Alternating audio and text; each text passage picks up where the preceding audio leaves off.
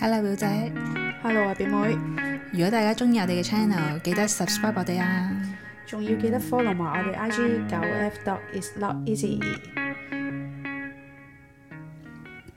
最近杭州係咪亞運啊？係啊，開幕嘅時候呢，咪有個咩煙花匯演，但係其實係 AI 做噶嘛。哦，你知唔知係啊，係啊，好笑。即係我唔知道網民嘅反應對於呢件事係點樣啦，但係亦都有啲人會話咁都得嘅咩？我睇嗰啲大多數嘅反應都係咁都得嘅咩？戇鳩嘅喎，即係類似呢啲咁嘅哦 comment 嘅，但係咧我自己又覺得呢，好似係幾好咯呢件事，係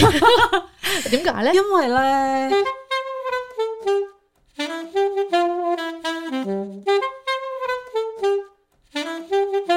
環保嘅角度啦。哦，係煙花係非常之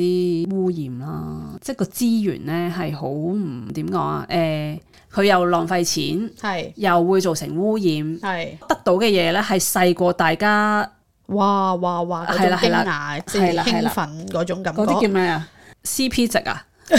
我可以啊，我用 CP 值係啊，嘛？即係可以用啊呢個落地嘅詞語去講，係係啦，啊呢個 CP 值唔係好高咯。用 AI 我反而覺得哇，好有創意啊！呢件事。係同埋好多人都唔可以喺現場睇，其實係啲人都係透過電視去睇嘅啫嘛。AI 我唔知係用嗰個錢係用幾多啦，係但係佢至少唔會造成空氣嘅污染先咯。哦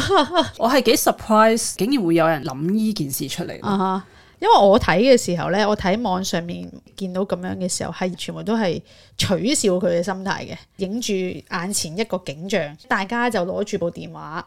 去影住個天空，同埋影住大家個電話，跟住佢就問自己到底我睇緊啲咩嘅意思嚟嘅，係好多都係大多數都係咁樣取係笑啦即係佢嘅如心果態。現場就會係落我諗得呢會一失個落啲嘅感嘅覺啦。我自己都喺現場有睇過煙花嘅，咁係確實係有種震撼喺度，因為好似係喺你眼前爆落嚟咁樣啦，嗯嘣嘣聲咁樣，即係好有視覺效果嘅。咁但係都係嗰句啦，因為大部分我估九成嘅人其實都喺電視度睇嘅啫嘛，哦，即係要失落嘅其實都係嗰一成嘅 人啫。誒，同埋咧，每年咧，即係我哋喺電視度睇煙花，通常咪嗰啲背景音樂咪好澎湃嘅。係其實現場係冇噶嘛，現場你淨係聽到現砰場冇砰㗎砰，電視機嗰度你先有哦。第一幕就係啊咩係嗯籠罩咩咩咩有名，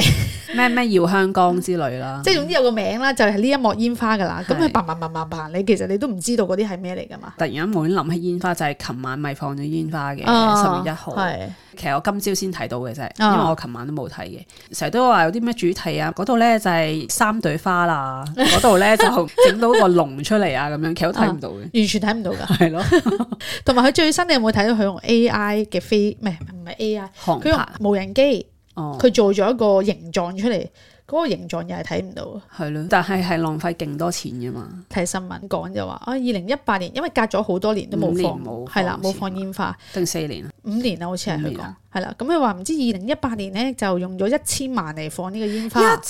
可以食到幾多個飯盒啊？俾啲俾啲窮人，跟住今年咧佢就話加碼，香港經濟衰退喎，加乜鬼嘛？俾你估下係幾多？五三年千之後啊萬咯通脹。今日冇唔到，佢話一千八百萬啦今年，但係佢哋即係喜悅嘅，佢嗰種係哇竟然好 power of 呢件事，用一千八百萬嚟放咗個煙花咁樣嘅。抌啲納税人嘅錢落海 咁樣，呢香港而家起條橋都過億㗎嘛。啲裡面唔知有幾多係係咪叫收回用啊？誒冇，唉喺度冇亂 亂亂噏噏亂人哋， 即係真係好細個，可能係廿歲頭嘅時候，我係會我會都會同啲朋友去欣賞煙花，跟住之後呢，就覺得就係為咗個一下嘅喜慶，然後啊，咪有一一年係煙花特別多嘅，你記唔記得啊？陳果有套電影呢，就係、今年煙花特別多。哦，勁耐之前有呢套戲，係又唔 即係總之一年好似放咗幾次煙花嘅。哦哦，總之一喜慶咧就就一要放定只可以係煙花先代表喜慶咯。其實做好多嘢噶嘛，因為佢哋諗唔到啦嘛，即係好似要繽紛就一定要夜市同大笪地 一樣， 咁你而家係還數過去喎。好似沉溺喺呢個過往大笪地嘅風風采咁咁啊樣。佢哋而家做嗰啲嘢，全部都抄翻啲舊嘢出嚟咯。大笪地都唔係我嘅年代啦，係，係咪真係冇呢一個任何新嘅念頭？我覺得非常之好笑。但係你講開誒、呃即係夜生活、繽紛夜生活咁樣啦，佢哋就搞呢啲夜繽紛夜繽紛係啦。尋日出銅鑼灣啦，我係有聽到有一啲人喺地鐵度討論嘅喎，好啦，佢哋就討論，喂，我哋都出咗去幾晚夜繽紛嗯啦，我哋今晚仲出唔出去夜繽紛啊？咁樣嘅喎。咩咩年代嘅人咩年紀嘅人啊？哦嬸嬸哦，沈沈嬸嬸係咯。咁呢樣嘢係對於佢嚟講係一個回憶點，但係對於我嚟講啊，即係我冇想要出去啦，因為咁呢啊係，因為政府都好似係想啲阿叔同公公嗰啲出去啦，佢話要帶個孫女出去 啊嘛，係咩？個 target 真係呢啲人嘅喎，但我阿媽好清醒喎、咁樣佢講話咧，誒、有消費力嗰啲人啊，都飛走晒啦，出晒去啦，你而家仲叫翻我哋啲老嘢出去消費啊，咁樣喎、咪就係因為剩 翻老嘢，唔係咧唔係咁，所以佢哋咪要搞大笪地咯，其實就係想佢哋出去係啦係啦。但我媽就睇得好清，你唔通淨想我啲老嘢老嘢消費得一晚，咁你想我消費幾多晚啊？我都冇得消費咁樣，即係佢真係咁講喎。中秋節嗰排仲有搞一啲誒冇火龍嗰啲，你有冇睇？即係除咗放煙花，我覺得冇火龍係直接啲嘅，咁冇火龍又係好正嘅傳統嘢嚟嘅，我覺得呢係啦，樣嘢又係傳統，同埋一直都有做噶嘛。係啦，咁又 OK 嘅。係啦呢一，個我又覺得同誒煙花唔一樣嘅。煙花係總之係勞師動眾嘅，又嘥納稅人錢嘅嘢咯。所以我係非常之 appreciate AI 煙花嘅，真係內地人係有種突破嘅思維㗎， 係咪先？嗯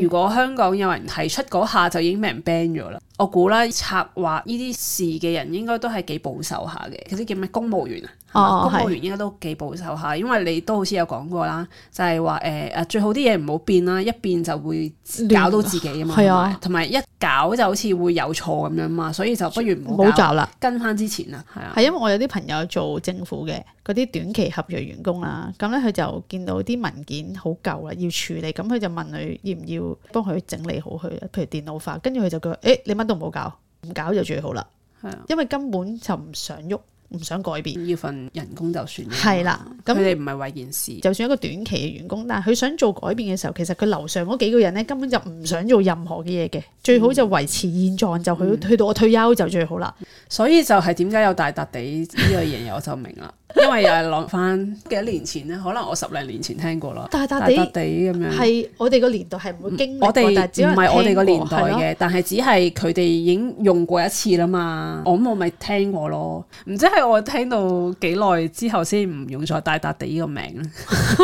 大笪地呢個名真係勾到不行，係咯就係咁樣咯。好啦，中秋節快樂啦，大家，拜拜。高咗咯